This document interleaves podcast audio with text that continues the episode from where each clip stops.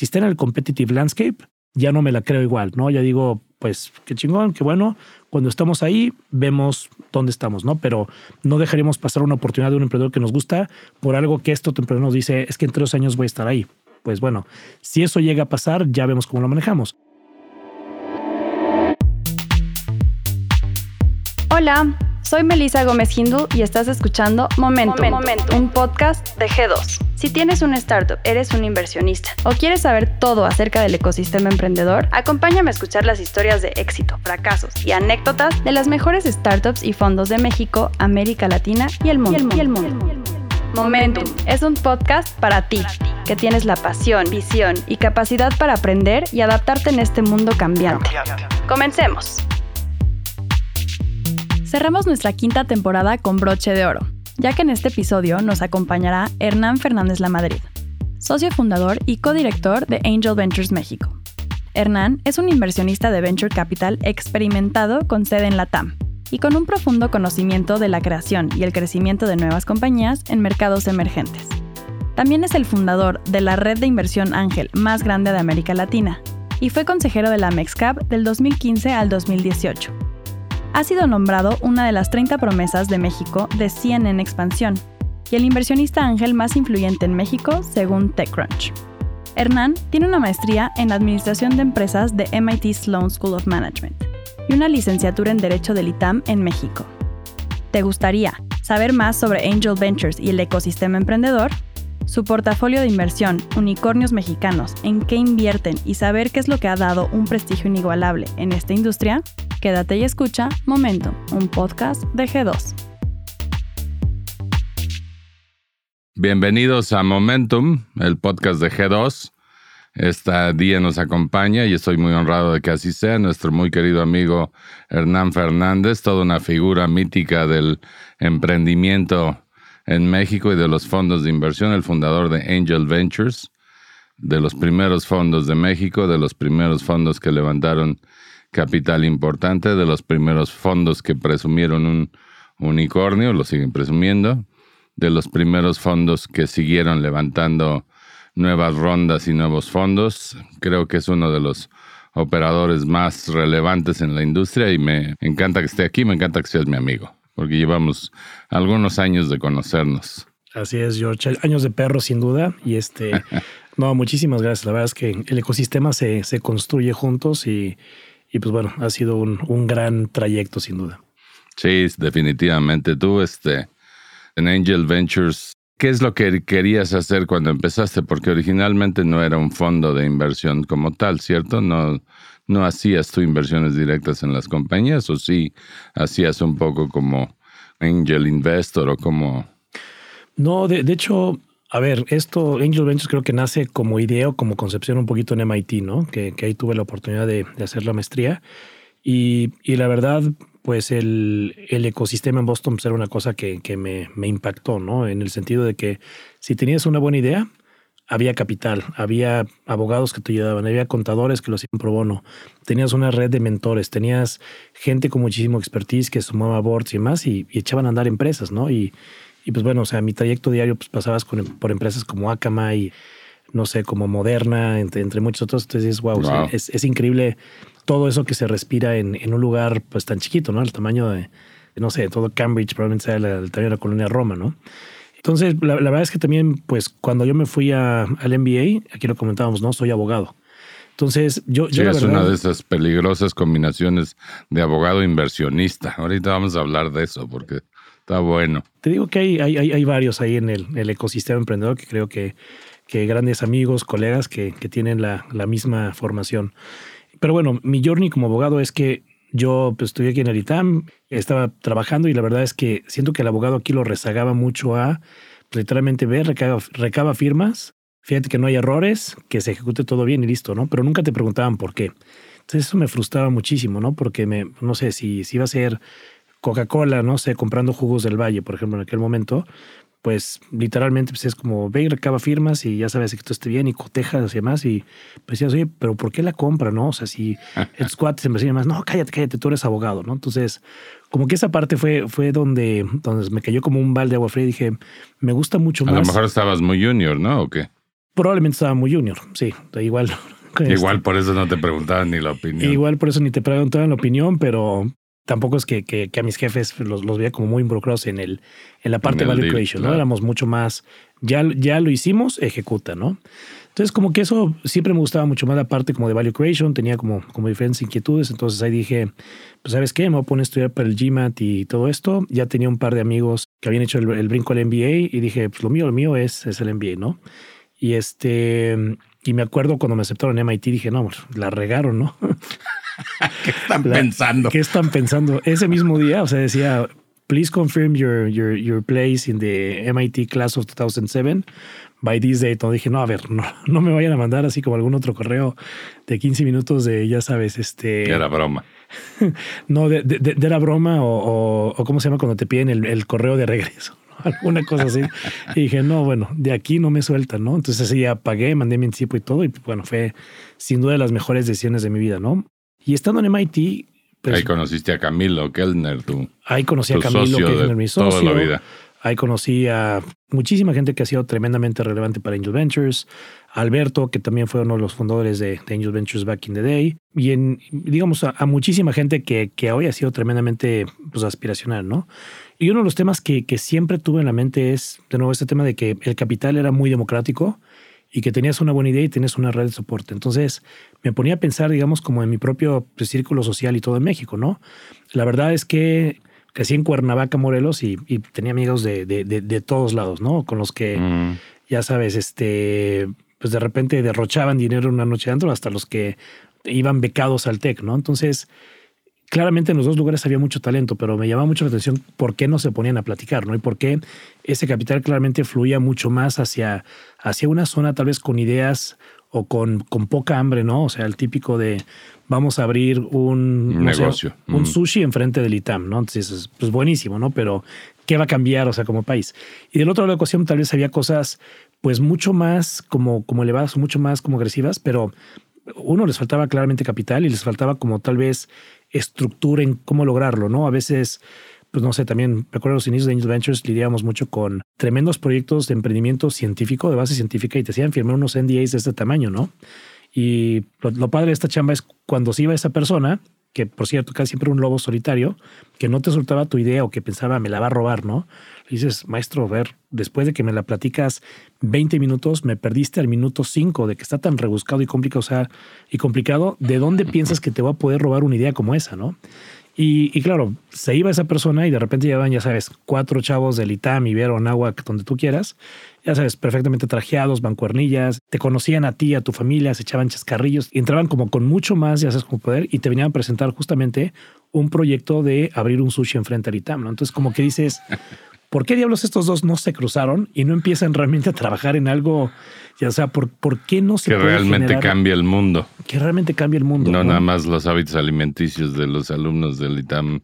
Exactamente. Pero bueno, en, MIT claramente pues tienes todo eso, ¿no? Y, claramente hay muchos clústeres, hay muchos polos que hoy ha cambiado. Creo que México también tiene mucho que presumir en ese sentido, pero que entonces era más difícil. Entonces yo en MIT pues venía de un background raro querían aprender diferentes cosas y value creation. Y entonces, pues, gracias a un roommate, me empecé a meter a, al Business Plan Competition de, de MIT, ¿no? A la 100K Business Plan Competition.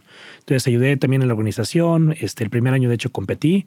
Curiosamente, perdimos, o sea, calificamos a las semifinales del, del Business Plan Competition, pero luego pues no, no nos dieron ni un premio. Pero, por ejemplo, ganamos 10 mil dólares de Wharton. una el sushi enfrente del ITAM o qué metiste? No, metimos un tema de remesas, ¿no? Que de hecho el equipo ah, me reclutó por un tema de decir, oye, pues el mercado y el corredor de remesas en aquel entonces era, no sé, 17 billones de dólares, ¿no? Ya muy grande. Entonces decían, oye, pues eres abogado, pues vamos a entender bien cómo es el tema de regulación y pues la parte del business y mira con tecnología. Entonces, curiosamente, perdimos el MIT, pero ganamos el de Wharton, ¿no? Entonces ahí nos dieron un poquito de lanita y me acuerdo ah, perfecto, o sea, las, las mieles, ¿no? Celebrar chelas, este, sí, pues 10 mil dólares, ¿no? Cuando eres estudiante, pues buenísimo, ¿no? Entonces dije, esto es lo mío, o sea, este es como mi happy place in the world, ¿no? Pero bueno, luego también pues llega la realidad y pues llega la, época de reclutamiento en, en, en MIT y pues, pues no encontré chamba ni en, en tampoco creo que en 2007, que era cuando salí, había como tantos startups. Chamba en BC en 2007, no, sí estaba soñando, compadre. Sí, sí, total, ¿no? Entonces, pero bueno, Case in Point, este, pues me llegó una oferta de consultoría para Busan en Hamilton, me encantaba la firma, la verdad es que creo que fue una tremenda escuela, pues pagaban muy bien, entonces dije, pues aquí soy, ¿no? Pero no te voy a mentir, ¿no? O sea, regresando a México, pues, pues también, o sea, como que soñaba con regresar a hacer lo que, lo que me gustaba mucho de, de, Boston y de MIT, ¿no?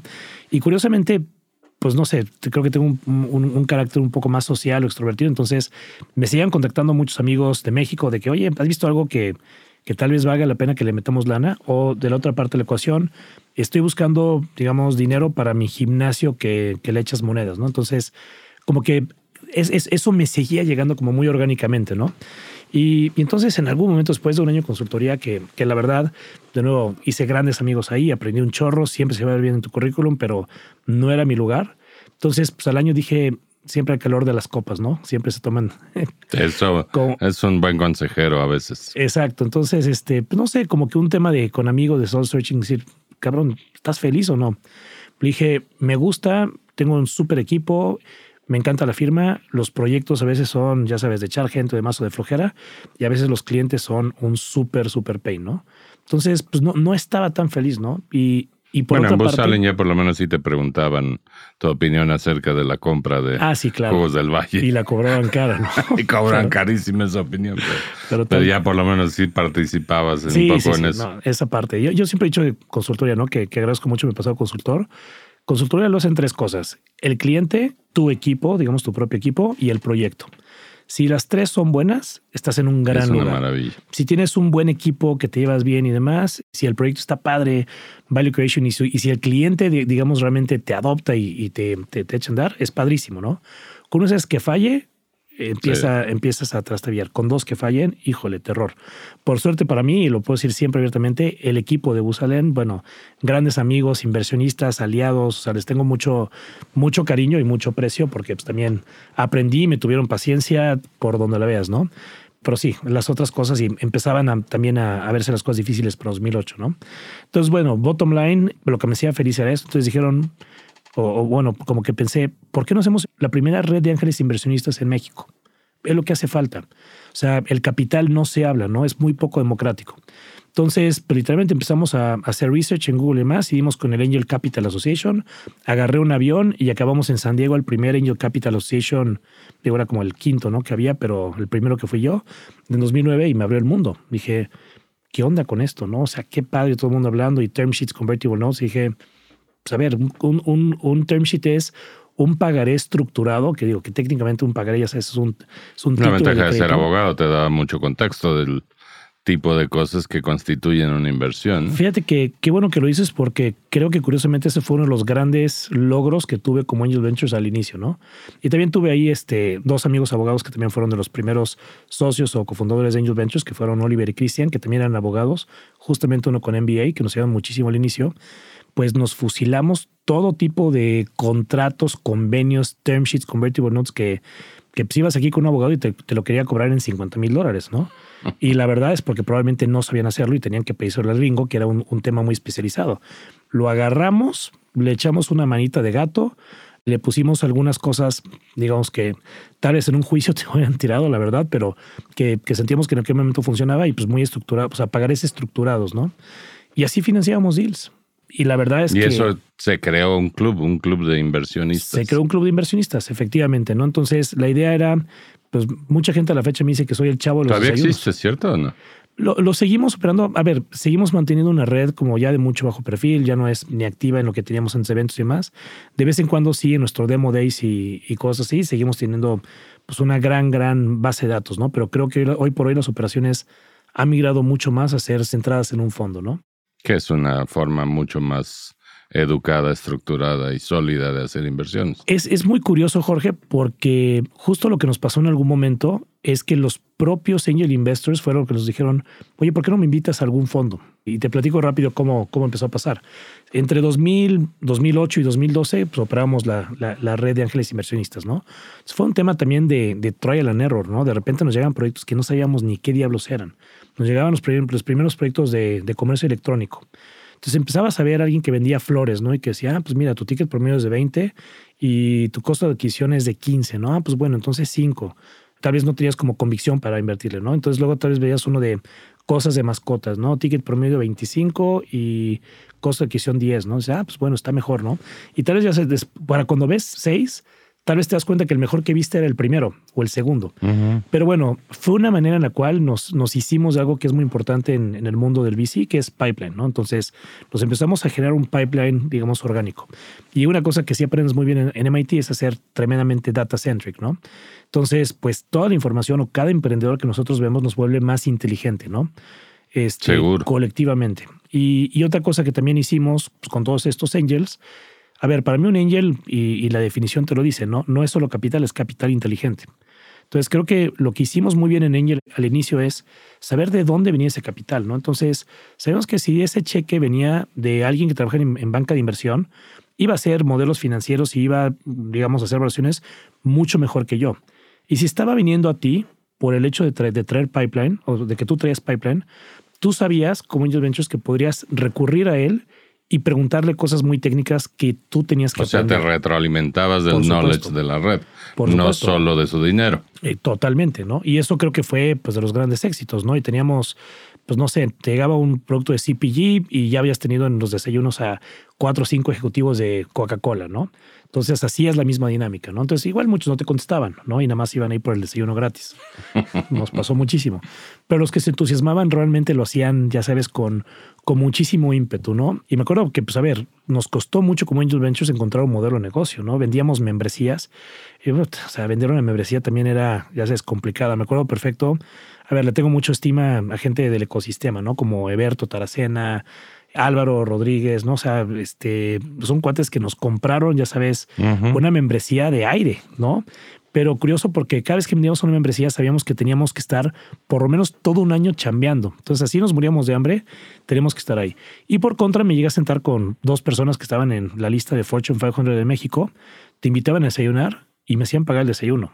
O sea, no me hacían pagar el desayuno. Yo estaba, bueno, más quebrado, o sea, subiendo por la tarjeta de crédito de mi abuelo y demás, pero ya sabes, ¿no? Como que, bueno, sé, como para el desayuno y demás, y nada más te volteaban a ver así como, como mi, tiempo es oro y, vale mucho y chamaco enclenque, da gracias de que te di esta mega cátedra, ¿no? Y claramente salías de ahí sin un peso, salías de ahí con una visión interesante también, ¿no? De, de cómo se han creado como grandes empresas y demás, pero yo sabía que no era el México que yo quería vivir, yo sabía que era el México que que estaba cambiando también como radicalmente y que estábamos a penitas, digamos, como en la, en la entrada de las startups, ¿no? O sea, ahí venía ya como toda la hora del ecosistema. Y pues bueno, conocí pues a, muchos colegas, ¿no? Que respeto mucho, ¿no? A, pues no sé, a, Alejandro Díaz Barroso de Dila, venía a mis desayunos y de ahí luego se volcó, se volcó a hacer Dila como fondo.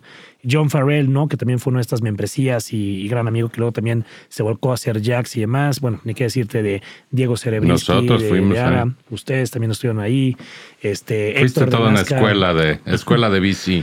Pues, pues mira, la verdad es que siempre le decía como a, la gente que trabaja en Angel Ventures, si esto truena, por lo menos te prometo que vamos a ser una gran agencia de PR. o, de, o, de, o, de, o de headhunting, ¿no? Porque pues, conocíamos a todos. La verdad es que este es un tema que es muy sexy y que resulta que, la gente, si se engancha, te abren las puertas, ¿no? O sea, porque todo el mundo quiere ser una historia de éxito, todo el mundo, digamos... Y eso que todavía era poca la información que había de, digamos, del, de unicornios y de todo este tema. no, ni existía, muy, ¿no? Muy, muy poca la... No, ahí digamos como el paradigma seguía siendo, no sé, este Steve Jobs creando Apple en un garage, ¿no? Exacto, sí. Entonces la pregunta es, ¿dónde estaba ese garage mexicano? ¿Dónde estaba este, ese Steve Jobs mexicano, no? Y todo el mundo lo estamos buscando. ¿Qué proyectos recuerdas que se hayan financiado a través del club? Pues mira, eh, Aires de Campo, por ejemplo, fue. Ah, buenísimo. Se vendió a Herdes ese. Efectivamente, se vendió a Herdes. Este, Gerardo Canavati fue uno de los, los, desayunos justamente y ahí lo conoció. Pues te digo, no, o sea, tenemos un gran Rolodex en aquel momento. Lo seguimos teniendo por suerte, este, pero sí, Aires de Campo fue uno. Luego, por ejemplo, no, teníamos INCIDE, que ahí sigue existiendo, que es el primer proyecto que fundíamos, estimulación magnética transcraneal. Tómala. Eran, ya sabes, dos gurús, dos psiquiatras como tremendamente reconocidos. Uno era el presidente de la Sociedad de Psiquiatría, el otro era, me escribían todos los journals de este, en Harvard, además de psiquiatría, y querían importar unas máquinas, ¿no? Unas máquinas para medir a través de estimulación magnética, no sé qué hacían como en el litio de tu cerebro y estaba como científicamente comprobado por la FDA y demás que te ayudaba. Entonces era un tema importar las máquinas y por fin les conseguimos financiamiento y montamos este centrito, ¿no? ¿Y, funciona? ¿Existe? Una evolución de eso y se llama Cisne México, que lo lleva Edilberto, pero sí, tal cual. Y le tengo un cariño. Entonces se construyó valor se construyó valor. Ahora también, o sea, se perdió pues, mucho, mucho. Hubo muchos proyectos fallidos, sin duda. Y me acuerdo que una cosa muy interesante es que esos inversionistas me hicieron a mí poner lana. ¿no?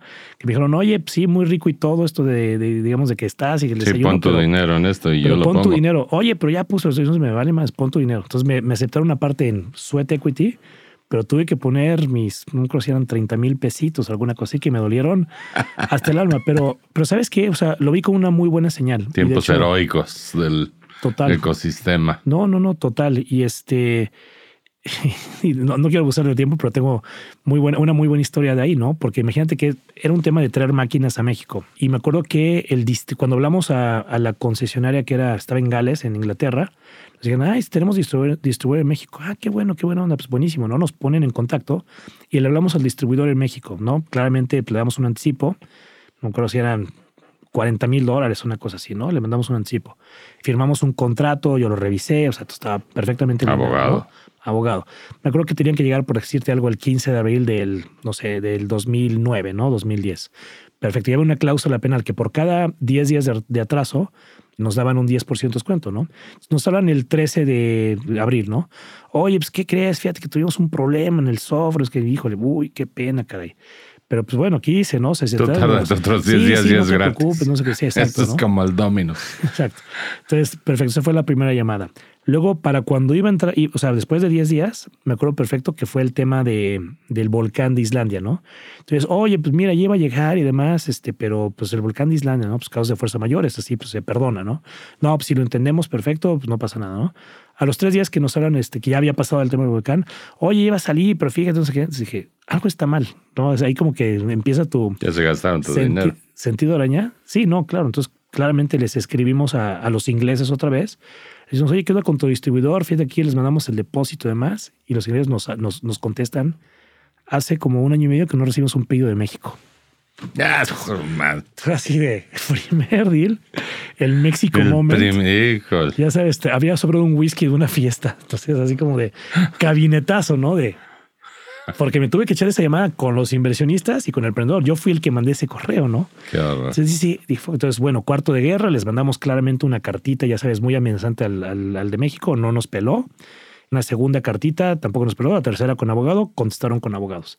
La gran noticia es que claramente, pues al inglés le dijimos, ¿qué onda con tus distribuidores?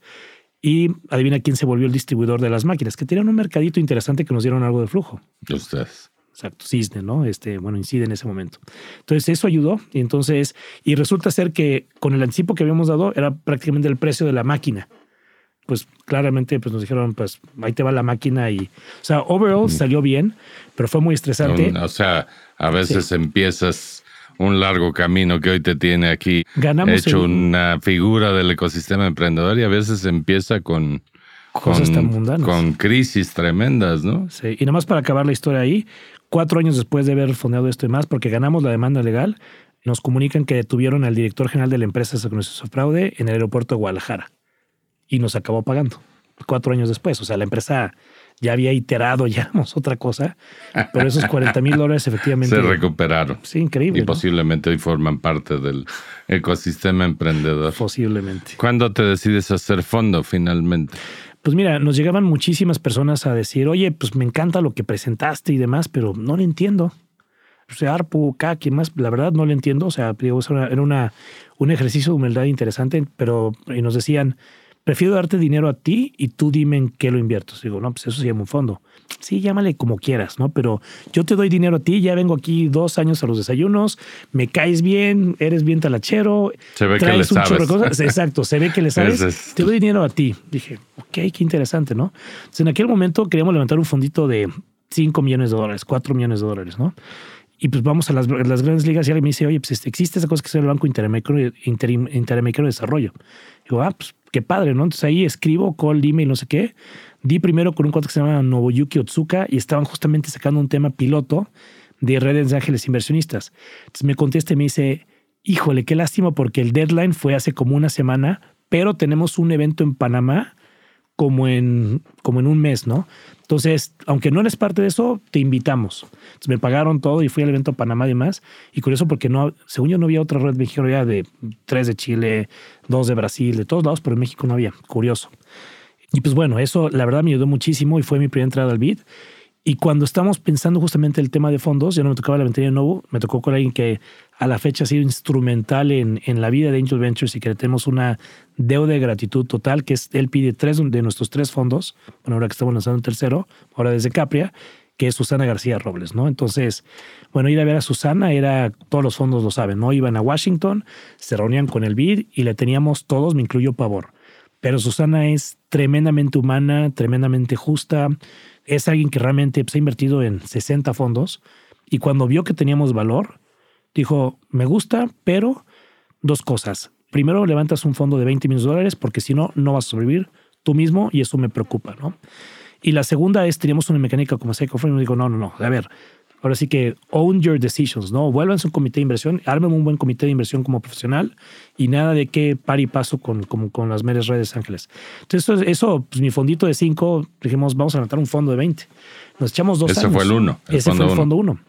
Y ese fondo uno, pues va a haber 20 millones de dólares. Sigue siendo hoy un chorro de lana, pero en aquel momento era muchísima Oh. lana. No podía creerlo. No, o sea, la, la verdad, o sea, volteamos a ver lo que nos ha hecho y ahí sí dije, no manches. O sea, levantamos un fondo de 20 millones de dólares, ¿no? Este, En 2000, ¿qué estamos hablando? ¿10, 12? 2010. Digo, ya estaba ahí, ya había algunos otros fondos que habían levantado como mucha, mucha lana, pero en su momento sí fuimos como de la, de la Sí, nueva era, camada era de fondos. gigantesco para esos. Era un mundo, ¿no?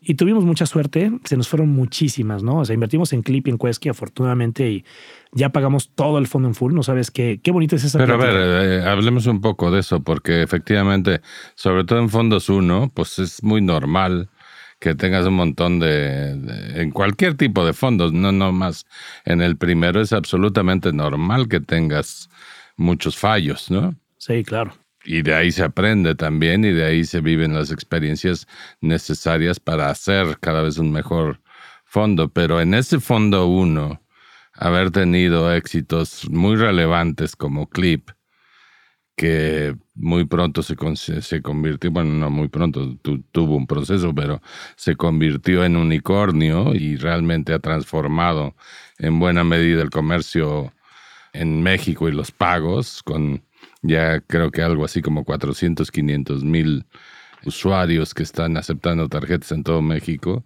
realmente es un gran acierto, ¿no crees? O sea, creo que pegarle a la primera es fantástico, ¿no? Clip, tu mejor aliado en punto de venta.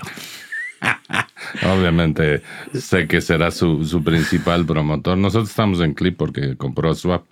Así es que también le deseamos el mayor de los, de los éxitos a Adolfo y a su equipo. No, no, tremenda compañía. Y este, y sí, a ver, de nuevo, tuvimos mucha suerte y, y me acuerdo perfecto que Clip fue de las primeras inversiones porque pues, claramente conocíamos ya a Adolfo, veníamos trabajando con él y le ayudamos mucho a levantar, ¿no? O sea, de hecho, John Farrell, que, que, ya, que ya había comprometido al fondo, pero dijo, oye, me encanta, le puedo meter por fuera. Sí, claro, métele, ¿no? Se la presentamos, me, acuerdo perfecto, ¿no? Diego Cerebrisky, que en ese momento estaba en alta, estaba en nuestras oficinas por casual, ¿no? A veces, venía así como a trabajar, buen, buen cuate a la casa y, y estaba Adolfo. Digo, ah, presente, ¿no? Diego dijo, esto es espectacular, ¿no? Y fueron el lead investor de esa ronda, aunque nosotros también proporcionalmente metimos también un muy buen cheque para nuestro fondo de 20, ¿no? Diego Ese- ya estuvo aquí también en el episodio 31, creo. Seguramente no dijo que conoció a Clip por nosotros, pero bueno. No, no lo dijo, sabe, no lo dijo. Él no, lo sabe. No reconoció tú. Tú, Él- eh, tú, él- este. él- él lo sabe. Pero bueno, la verdad es que ha sido una, una muy buena historia en conjunto y, y estamos muy contentos de, de haber encontrado empresas como Clip, ¿no? Y claramente. también Quesky tuviste. ¿Qué, qué otras tuviste? Pues a ver, Clip y Quesky son las dos grandes ganadoras de ese fondo, ¿no? Luego teníamos Tucantón, que se volteó, volvió Col, y hoy que vendió a, a Tuavi. Tenemos todavía empresas que creo que tienen un potencial enorme como Rocket, de Dani Rojas. Pero es curioso, ¿no? Y lo platicaba el otro día con Camilo. Solo una empresa, no voy a decir cuál, y te puedo decir que no fue Clip, le pegó a todas sus métricas de crecimiento. Una de 21 empresas que hicimos del fondo uno. Una. ¿No? No, te lo creo totalmente. Yo vivo la misma ¿no? experiencia todos los Y ojo, trimestres viendo. Y ojo, no es Clip, o sea, Clip le fue muy bien, pero, pero no siguió el plan, ¿no? Entonces, por lo que es curioso es que al año 3, yo te puedo decir que pensábamos que nuestros gallos iban a ser en e-commerce, ¿no? Y tenemos Awesome y Cliconero, bueno, primero Cliconero y que luego pasó a ser Awesome, luego este, tenemos Iguana Fix, que también en su momento levantó 15 millones de dólares con Temasic y con todos que también, este, 15 millones de dólares en 2014-2015 es una fortuna, Una ¿no? locura, sí. Que es tema de marketplace, este, ya sabes, para eh, plomeros, electricistas. Reparaciones y plomeros. Y, y, pues bueno, ¿no? Los dados cambiaron. Sin duda, hicimos una, una pequeña serie de clip, todavía tenemos una buena participación. Pues le pagamos a todos los inversionistas una vez el fondo y con otras cosas. Ya hemos, hemos regresado casi uno- 1.3 el fondo, ¿no? Estamos cerca de Carry, todavía no, pero muy cerca.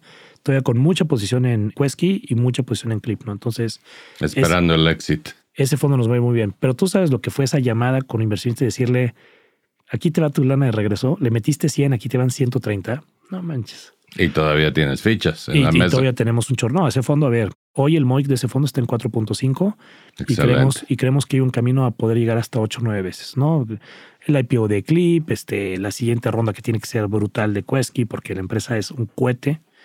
Entonces, creo- Ahora ojalá. dominando el BNPL, ¿no? Todo un, es, toda una categoría. Adal es un- una delicia de emprendedor para trabajar. O sea, es tan buena persona, tan data driven, es un true gentleman, ¿no? Es un placer trabajar con gente como Adal. Y claramente le aprendes y tiene una manera como tan pragmática, pero tan analítica de ver las cosas. Ha sido una delicia trabajar con Adal. Pero bueno, regresando un poquito al tema de pues, las que se nos fueron, pues sí, o sea, creo que el primer fondo, pues como que tienes un framework y te casas con tu tesis, ¿no? Y te da miedo un poquito salirte. Nos presentó Rappi, ¿no? Que ahora estuvimos con, No Este- invertiste en Rappi. Estábamos, no, estuvimos con Sebastián y de hecho, y, y se acuerda de la anécdota, ¿no? Este buen tipo y claramente, pues digo, brincos diéramos por haber podido tener la visión en ese momento de meterle a Rappi, ¿no? Pero imagínate que nuestras inversiones del fondo 1 todas fueron en pre-monies de 1.5. La más cara, de hecho, fue Fix en 5. Y fue como llevar al Quiero comité de llorar. inversión y no sé qué tanto. Ah, sí, por favor, y no sé qué tanto. Nos tiramos al piso y ya. Y llega Rappi y acaba de salir de Y Combinator y tenía un piloto de que era en la nada misma, digo, a ver, cracks y cómo vendían y demás, y estaba en 15, ¿no? Entonces, no podíamos, o sea, creo que nos casamos tanto con la tesis que no pudimos movernos, ¿no? Otros errores también del pasado, por ejemplo, confío. Esas también. valuaciones sí que han cambiado, ¿estás de Ah, acuerdo? sí, no manches. Este, confío también, ¿no? Respeto muchísimo a David y siempre, siempre se me ha hecho un crack y también otro gran, gran emprendedor. Pero, pues curioso, ¿no? Quesky tenía un roadmap para hacer B2B y Confío tenía un roadmap para hacer B2C, ¿no? Se iban a cruzar. Entonces, como que nos daba un poquito de miedo, ya sabes, como tener como dos gallos y más. Ya habíamos invertido en Quesky, entonces lo tenemos que decir y confío que no, que no, gracias, que nos encantaba, pero no. ¿Y eso qué opinas hoy en día? Porque, Que, que estábamos muy verdes, cabrón. ¿De verdad? Número uno, que estábamos muy verdes. Dos, que sí, una cosa es que hoy ya seas un Kavak y que puedas entrar en muchos verticales, ya con eso nada más, pero a ver, day one es day one, ¿no? Y claramente hay un chorro de cosas de foco y demás. Y entonces, todas esas slides que ves de un emprendedor pues muy agresivo y muy soñador, pues una cosa es quererla y otra cosa es hacerla, ¿no? Entonces, si está en el competitive landscape, ya no me la creo igual, ¿no? Ya digo, pues qué chingón, qué bueno. Cuando estamos ahí, vemos dónde estamos, ¿no? Pero no dejaríamos pasar una oportunidad de un emprendedor que nos gusta por algo que esto emprendedor nos dice, es que en tres años voy a estar ahí. Pues bueno, si eso llega a pasar, ya vemos cómo lo manejamos. Y claramente, pues Mi somos- opinión, mi opinión es que tienes que... Es una carrera muy larga y llena de obstáculos, ¿no? Sí, y de, de muchos factores que pueden hacerte perecer. Tener dos o tres caballos en la misma carrera, tratando de ganar mercados que son gigantescos, a incumbents que son gigantescos. gigantescos y horribles, creo que no es una mala decisión. Es decir, nosotros ahorita estamos, por ejemplo, apoyando dos empresas que te permiten hacer inversiones en cripto, ¿no? O tener por este wallets en cripto, tener stablecoins y cosas por el estilo. Y creo que son como dos approaches muy diferentes para una misma necesidad y, y creo que es valioso que tengas dos cartas Sí, en el mismo espacio, si lo quieres ver así. Definitivamente sí lo veo, ¿no? Y, y o, o sea, hoy lo vemos así. Por ejemplo, estamos en Best y estamos en Botín, ¿no? Dos empresas que hacen lo mismo, son wealth managers como los otros 15 wealth managers que hay. Yo Pero- tengo un par de esos. Pero, o sea, Bueno, uno. siento, siento que hay, como bien dices, ¿no? Son, son approaches diferentes, están como enfocados en otros mercados y más.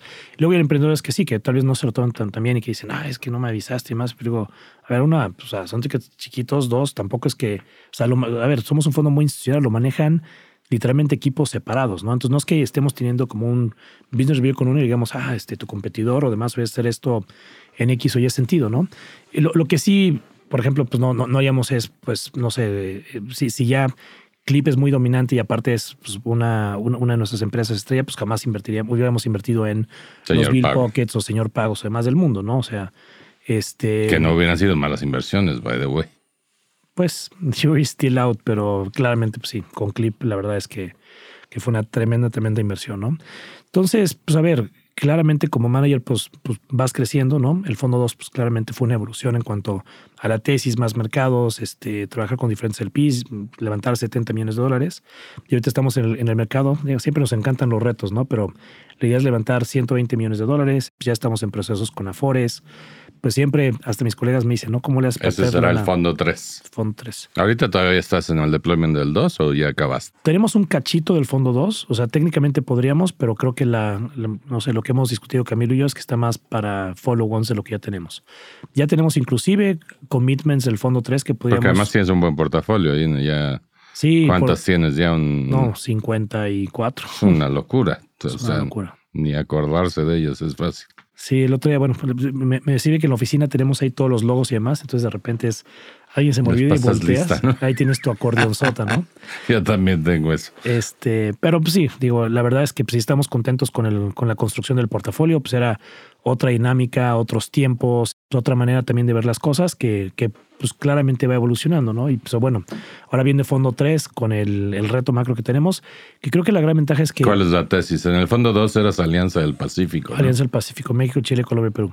A ver, la tesis del fondo 3 es, creo que ya nos liberamos un poquito, ¿no? este tema de soltarte un poquito las tesis, que a veces, a ver, para, para bien o para mal, las DFIs a veces son las que, las que más te imponen esos límites, ¿no? O sea, es el B, entonces no puede ser X y Y. Ahora que estamos más con una dinámica de, de mercado, pues creo que nos podemos quitar un poquito de eso, ¿no? Entonces, por ejemplo, no sé, Kushki en su momento, pues venía, aunque venía a México, pero venía de Ecuador, entonces como que, ay, no está, ya sabes, el Alianza del Pacífico, ¿no? Pues brincos diéramos por haber podido entrar entrado en Kushki, ¿no? Y tuvimos la oportunidad. Debieron de. Debíamos de, pero digo, a veces Tremenda compañía. tremenda compañía. A veces las, las mismas Eso también se nos fue a nosotros, lo vimos en Startup Bootcamp. ¿Qué te digo? Cuando estaba bien chiquito. Exacto, pero bueno, eh, as- as- así pasa y, y sabes qué, en este mercado es lo único que te puedo garantizar que se nos van a, va, va a seguir pasando es que se nos van a ir compañías muy buenas. Pero como dices, ¿no? El tema, es, el tema es pegarle, oh, mira, con un, em- un home run en tu A mí tu nada más se me fue Bitso, tú dirás. también.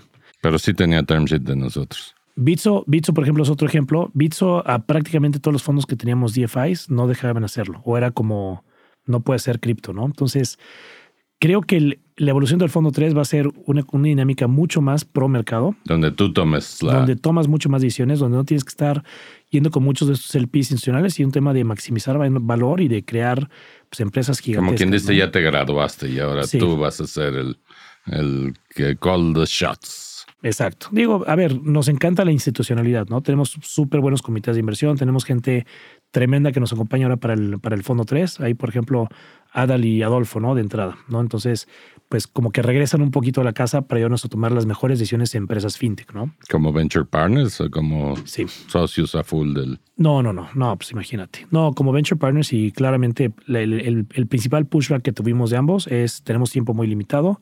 Entonces, sí es todo un esquema donde tienen pues, 23 almas en Angel Ventures trabajando durísimo para poder llegar a un nivel de confort importante y ya nada más tener su betting y su expertise como muy, muy puntual en esas verticales, ¿no? Y así lo tenemos también en algunas otras, ¿no? Tenemos, por ejemplo, un partnership con Nestlé, brutal.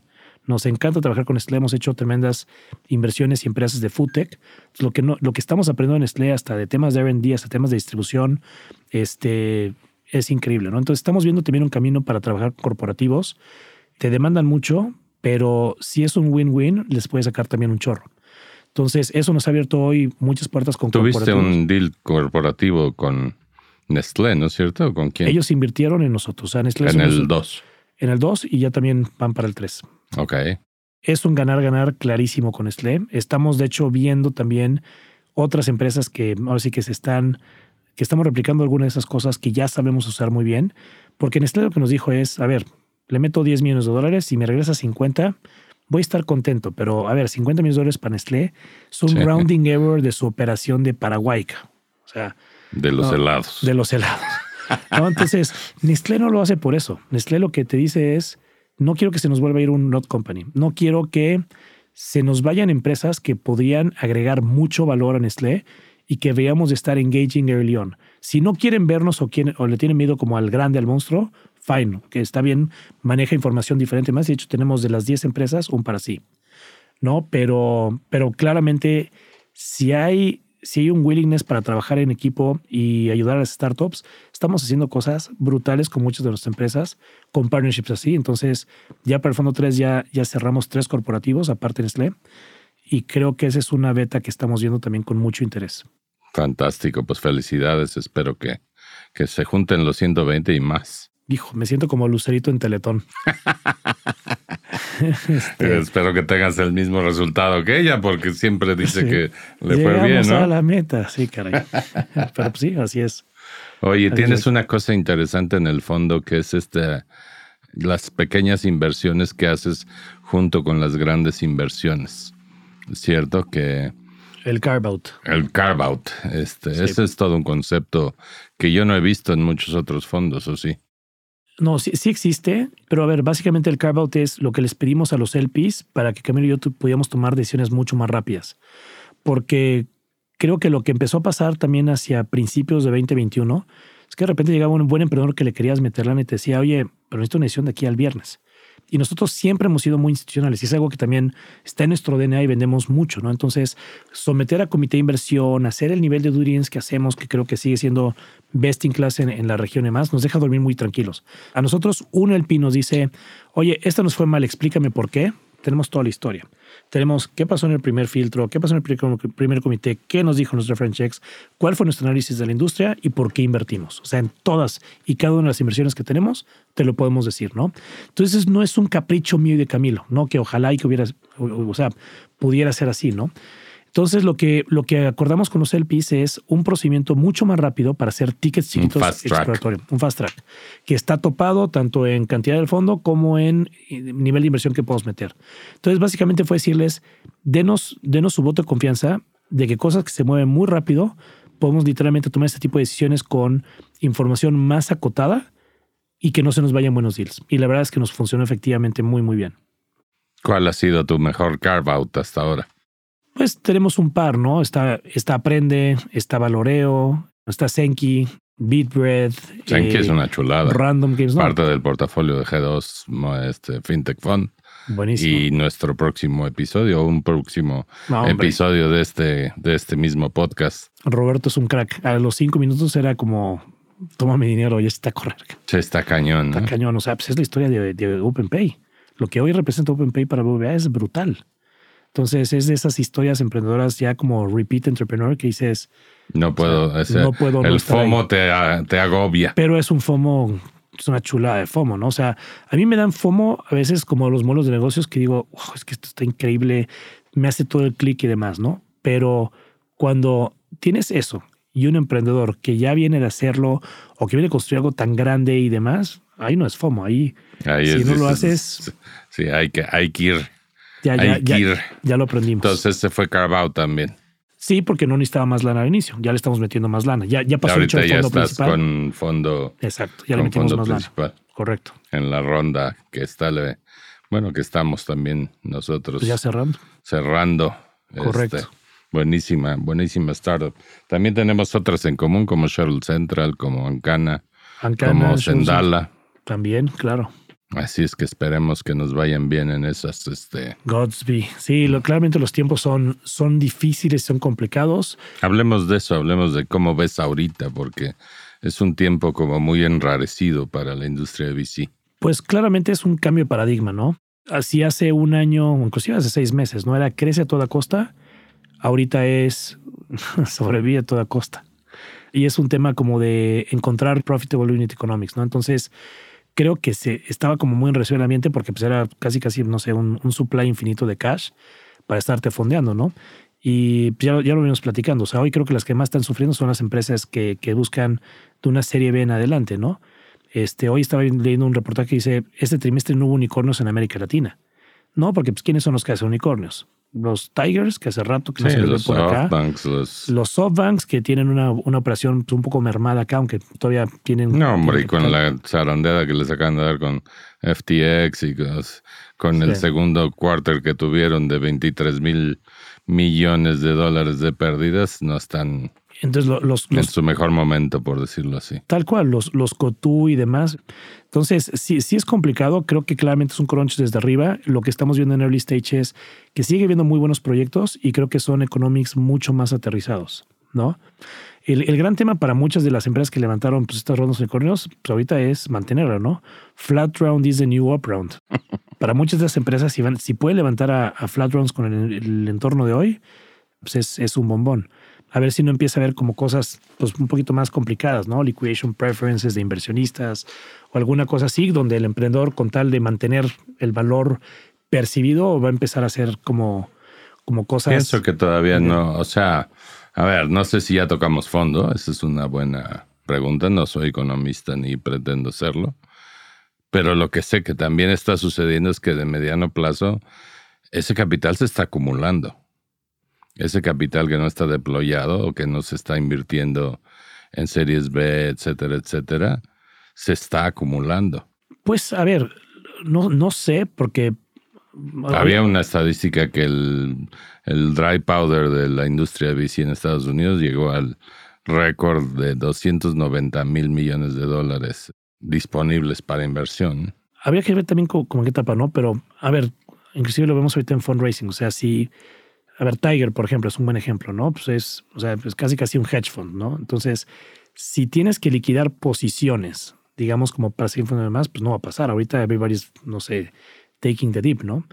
Y lo estamos viendo también, por ejemplo, que, que hay un chorro de endowments que estuvieron como muy activos en, en VC, que están viendo pues cómo sus posiciones están bajando considerablemente, ¿no? Pero en la bolsa le está yendo peor, compadre. Ah, en la bolsa, claro, en la bolsa, Entonces, en la bolsa no hay está- como si, no es como si aquí está feo y acá está más bonito, tampoco está No, bonito. no. A ver, Y el comparativamente. mercado de dinero está en tasas está de la negativas. Y bueno, o y Bitcoin, ¿de qué hablamos? No? Bitcoin, o No, sea, no, comparativamente. invertir es todo un reto en, en, en el 2022. Sin duda, ¿no? Y, y claramente, pues es, a ver, el venture capital es, por definición, el, el capital más contracíclico que hay, ¿no? Entonces, la teoría te indica que nos tendría que ir muy bien a los vintages que podamos estar haciendo inversiones ahorita, porque vas a tener menores valuaciones, menos competencia, pues muchas empresas que antes estaban endeudando para crecer hacia los verticales están parando sus proyectos, entonces este es el mejor momento para invertir en VC, ¿no?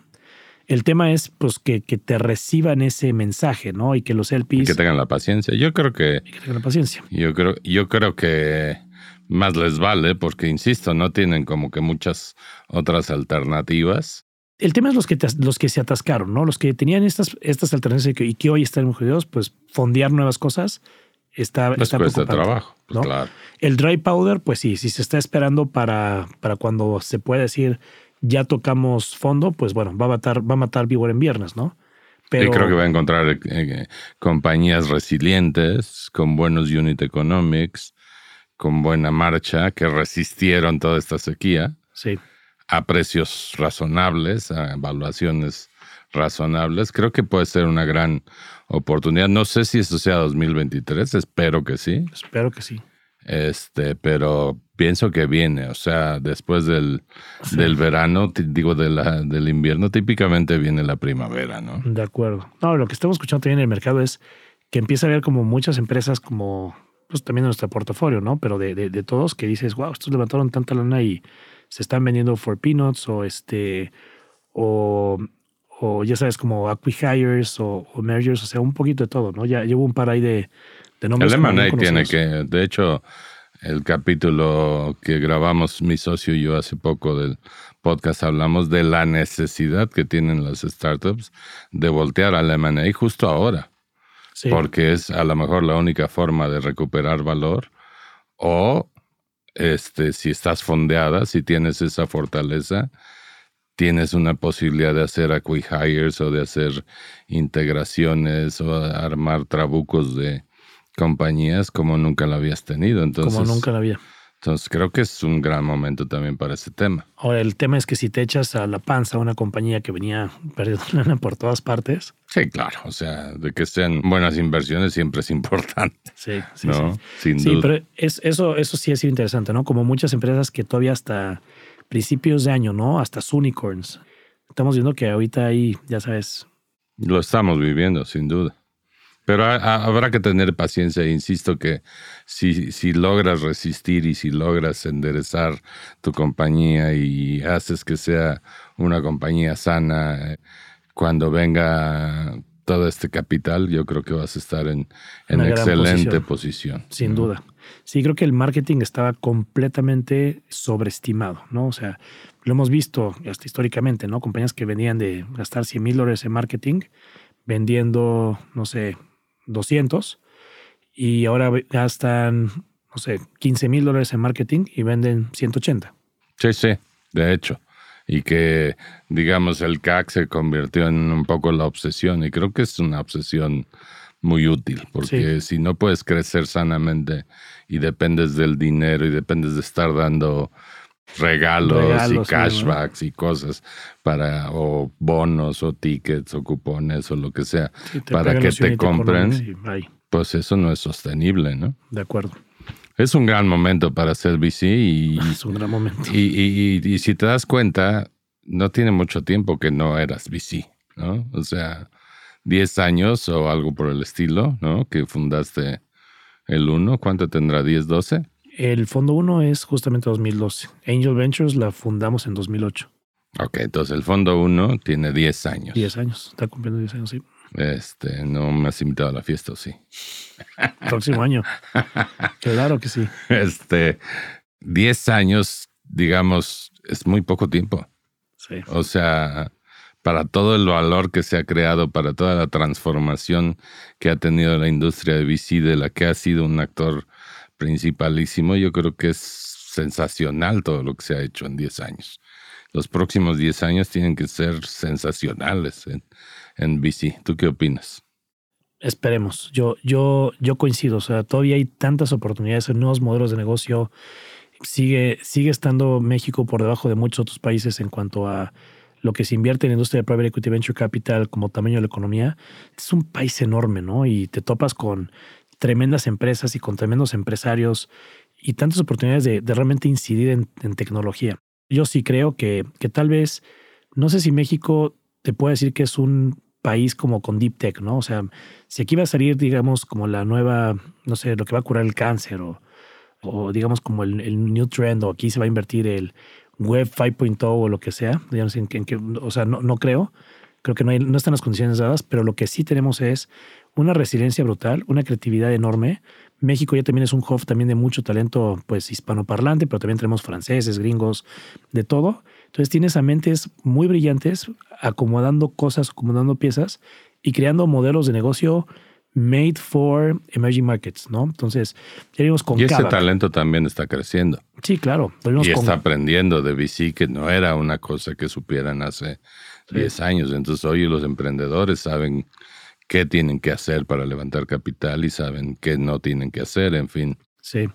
Sí, lo ves con Kavak, lo ves con Urban. O sea, Kavak es una empresa mexicana que ya se expandió a Arabia Saudita y a Dubai. No, Urban se fusionó o, o fue adquirida por esta empresa Swivel egipcia, ¿no? Entonces, lo que está pasando en esa franja como sur-sur es súper interesante, ¿no? O sea, a mí muchas familias me dicen, oye, ¿por qué voy a invertir en, en México y no en Israel? Digo, a ver, si quieres, o sea, Israel es tema completamente binario y sí, o sea, ahí hay venture capital real, como se entiende venture capital del power law de una inversión que te paga todo, ¿no?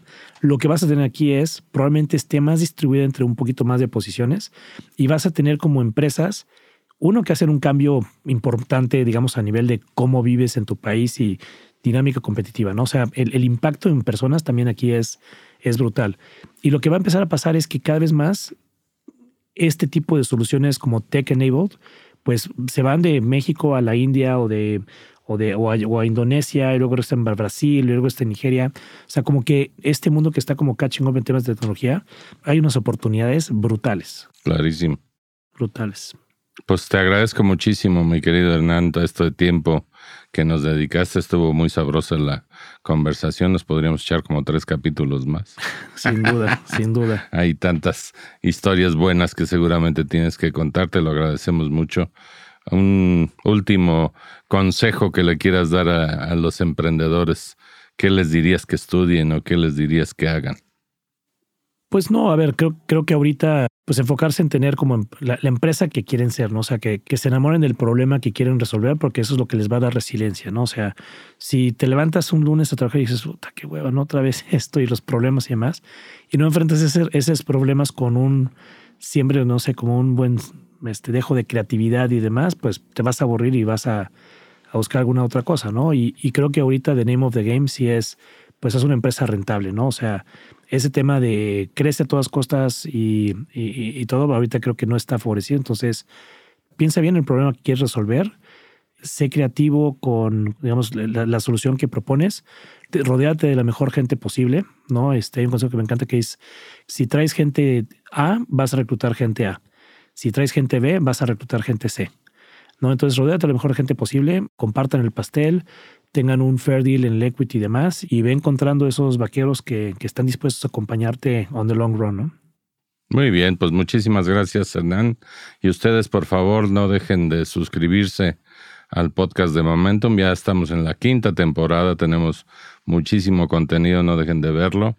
Estamos en Spotify, en Apple Podcast, en YouTube también tenemos un canal, así es que no dejen de consumir este contenido que hacemos con mucho cariño y con mucho gusto para todos ustedes. Hasta la próxima y muchas gracias. Innovación. Innovación. Visión. Visión. Fundraising. Fundraising. Rondas de inversión. Rondas de inversión. Venture Capital. Venture Capital. Expertise. Expertise. Estrategia comercial. Estrategia comercial. Momentum. Momentum.